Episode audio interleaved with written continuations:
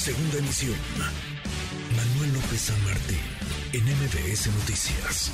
Vamos a darle un giro a la información. Delicadísimo esto, delicadísimo y preocupante. El ejército mexicano habría espiado a un activista, al, activista Raimundo Ramos en Nuevo Laredo, Tamaulipas. Esto lo da a conocer la Red en Defensa de los eh, Derechos Digitales. Le agradezco estos minutos a Luis Fernando García, su director ejecutivo. Luis Fernando, qué gusto, gracias. ¿Cómo estás? Muy bien, muy buenas tardes. Gracias por la invitación. Gracias por platicar con nosotros. ¿Espió la Secretaría de la Defensa? No sería nuevo, pero no deja de ser eh, preocupante, no tendría que dejarnos de alarmar.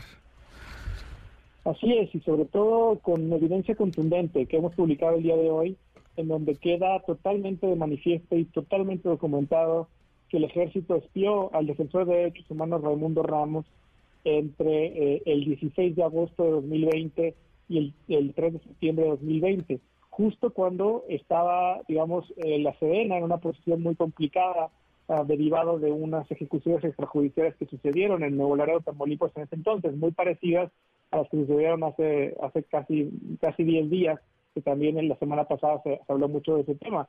Eh, con documentos obtenidos mediante eh, la filtración del colectivo Guacamaya, encontramos una tarjeta informativa elaborada por la inteligencia militar que da cuenta de las conversaciones de Raimundo Ramos con periodistas en relación a estos hechos de violencia y, ejecuciones extrajudiciales de personas eh, eh, civiles que estaban atadas de manos, que estaban secuestradas, de hecho, y que fueron ejecutadas por elementos de, la, de las Fuerzas Armadas.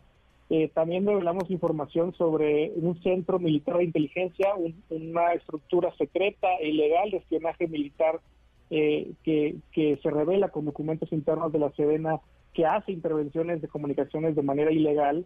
Y también demostramos con documentos que no solamente fue un espionaje a un bajo nivel, sino que eh, fue perpetrado por el mismísimo jefe del Estado Mayor de la Defensa Nacional que la única persona arriba del jefe del Estado Mayor es el secretario de la Defensa. Y también demostramos que esta tarjeta informativa que da cuenta de las conversaciones de Raimundo Ramos, eh, justamente cuando un análisis forense independiente de la Universidad de Toronto, de Citizen Lab, demuestra que el teléfono de, de, Raimundo Ramos estaba infectado con Pegasus, eh, también su tarjeta informativa demuestra que esta tarjeta estaba hecha para el conocimiento del secretario de la Defensa y que de hecho el mismo día que se generó este documento hubo una reunión en el despacho del secretario de la Defensa justamente con el tema Nuevo Laredo, Tamaulipas.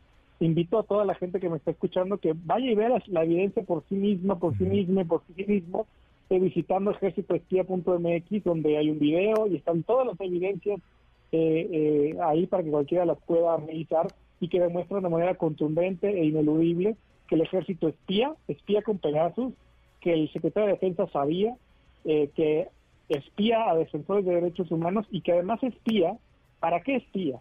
Porque la tarjeta de información también revela, revela que la intención del espionaje eh, no tiene nada que ver ni con la delincuencia organizada, ni con eh, la inseguridad. Tiene como objetivo influir en la investigación que se estaba llevando a cabo, que ordenó el presidente López Obrador cuando se conoció un video de los hechos a los que hago referencia, en donde se da se queda muy claro que hubo una ejecución extrajudicial, eh, eh, se intenta espiar a Raimundo Ramos para intentar influir en la investigación eh, sobre estos hechos de violencia perpetrada por las Fuerzas Armadas. Es delicadísimo, es muy preocupante. Está en la condena de ustedes, por supuesto, artículo 19 de la Oficina para México y Centroamérica. De, vaya, es un asunto preocupante, delicado. Es el espionaje que, insisto, no es nuevo, pero no debería dejar de preocupar, de alarmar. ¿Y qué esperar después de que se publica esto, que son datos, evidencia contundente, Luis Fernando? Esperar algo, porque ya las explicaciones una y otra vez las hemos escuchado y es difícil que vayan a reconocer lo que está ahí, lo que han puesto ustedes sobre la mesa.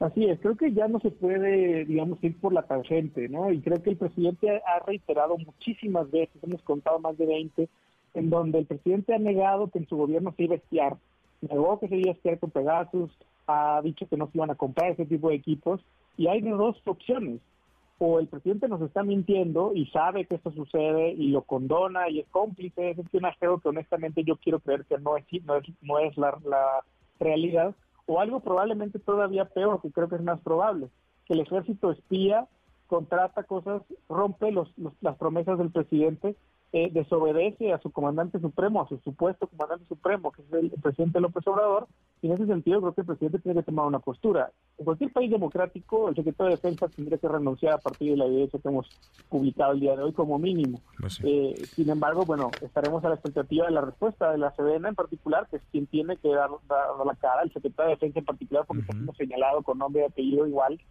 que eh, eh, diversos militares de alto mando que la tarjeta informativa revela que conocían este espionaje. Entonces, eh, estaremos a la expectativa para saber quién verdaderamente gobierna en este país, si las Fuerzas Armadas tienen un comandante supremo o se mandan solas. Pues veamos. Eso es lo que está en la disyuntiva que se aclarará, esperemos, en los próximos días con la respuesta de la CN y del gobierno. Esperemos que haya respuesta y platicamos si es que aparece y si no también. Luis Fernando, te agradezco estos minutos. Muchas gracias. No, gracias a ustedes. Gracias, Luis Fernando García, director ejecutivo de la Red en Defensa de los Derechos Digitales. Se espió a Raimundo Ramos. Raimundo Ramos, un defensor de derechos humanos, se espió con la finalidad de acceder e interferir en las indagatorias, en las investigaciones sobre ejecuciones extrajudiciales en Nuevo Laredo, Tamaulipas.